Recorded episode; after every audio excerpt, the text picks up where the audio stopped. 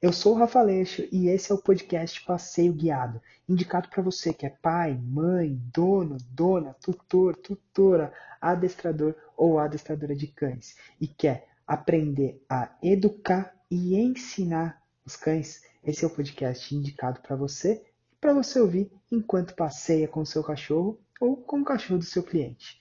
Fica comigo até o final alguns pontos que podem mostrar o que, most, o que, é, que nós mostramos é, para que você aí que está me assistindo tenha noção se o seu cachorro tem uma ansiedade ou não. Ele pode ser um cachorro é, hiperativo. O é, que, que é, é a hipera, hiperatividade? Vou abrir para perguntas no final, tá bom, Zeca? O é, que, que é a hiperatividade? Aquele cachorro que tá todo mundo. E aí brinca com um negócio, aí brinca com outro, aí pula daqui. Pula. Um cachorro hiperativo, ele pode sim ter um grau de ansiedade. Uh, outro sintoma que pode trazer ali um grau de ansiedade: cachorros alérgicos. Cachorros que têm alergias, muitas alergias, então é, eles sim também pode ter ali um grau de ansiedade também. Uma coisa acaba ligando com a outra. Sabe quando eu falo para vocês o sintoma é, que você me traz não necessariamente é o seu problema. Às vezes, é, o seu sintoma é só uma ponta do iceberg da causa. Então, às vezes, você pega um cachorro ali fazendo um atendimento. Ah, um cachorro que está demonstrando sinais de ansiedade. E a hora que você começa a perguntar e a pesquisar, você descobre que aquele cachorro também é um cachorro alérgico. Extremamente alérgico. Então, ó, tá vendo? Uma causa está levando a outro é, a um sintoma, que é o sintoma de ansiedade. Mas obviamente que não é só isso. Então, geralmente, todos esses pontos que são falados, que eu vou falando por aqui, então, que nem hiperatividade, alergia, excesso de lambeduras, né, falta de apetite, que mais? É, um cachorro agressivo, ele também pode ser ansioso. Não necessariamente ele vai vir sozinho, tá?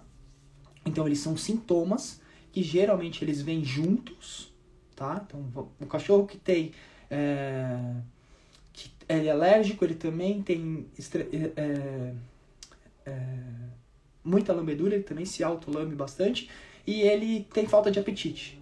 Então vamos supor, ó, a gente tem três sintomas para falar que, que, esse cachorro tem um, uma ansiedade, que esse cachorro é ansioso. Tá? Então é difícil vir sozinho. Tá? Os outros sintomas que também nós podemos falar, podemos falar que esse cachorro tem excesso de latidos, cães com excesso de latidos podem sim, e aí, de novo, quais são os outros sintomas? Só tem excesso de latido?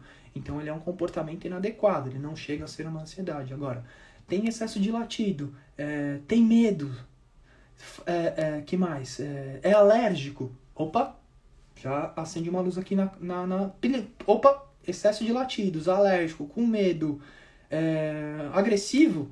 Opa, sem, opa, falta de apetite. Opa, você já vai montando aqui o seu quebra-cabeça. E muitos desses cães que têm ansiedade também, eles têm comportamentos estereotipados.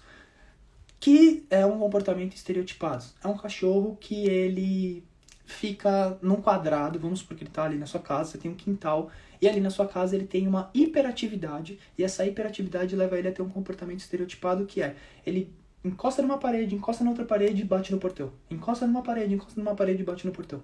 Então ele está tendo um comportamento hiperativo e estereotipado, que é um, um ciclo. Então, gente, o que, que você pega? Cara, Rafa colocou esse conteúdo aqui para mim, jogou esse conteúdo para mim. O que, que eu faço? Pô, anotei aqui, peguei, assisti a live de novo. Pô, Rafa, peguei um caso aqui, ou então o meu cachorro tem isso aqui, Rafa. Outra coisa que a galera também peca bastante. Às vezes, Sabia que o xixi e o cocô no lugar errado pode ser um sinal de ansiedade? Seu cachorro também pode apresentar ali ansiedade, tá?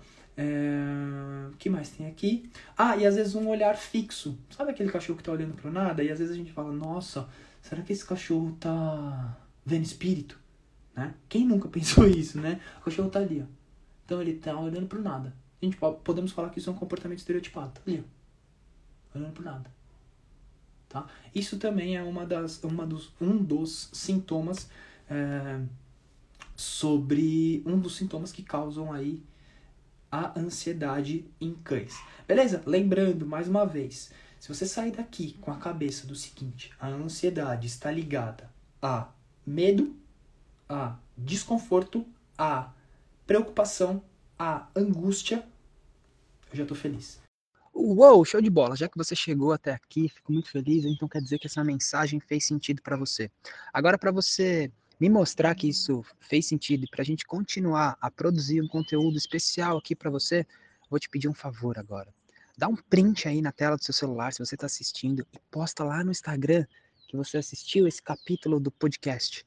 E não esquece de me marcar. Eu vou repostar você e o principal, eu vou ter a certeza que eu preciso continuar a fazer isso aqui. Valeu? Tamo junto e a gente se vê no próximo episódio que tá vindo aí.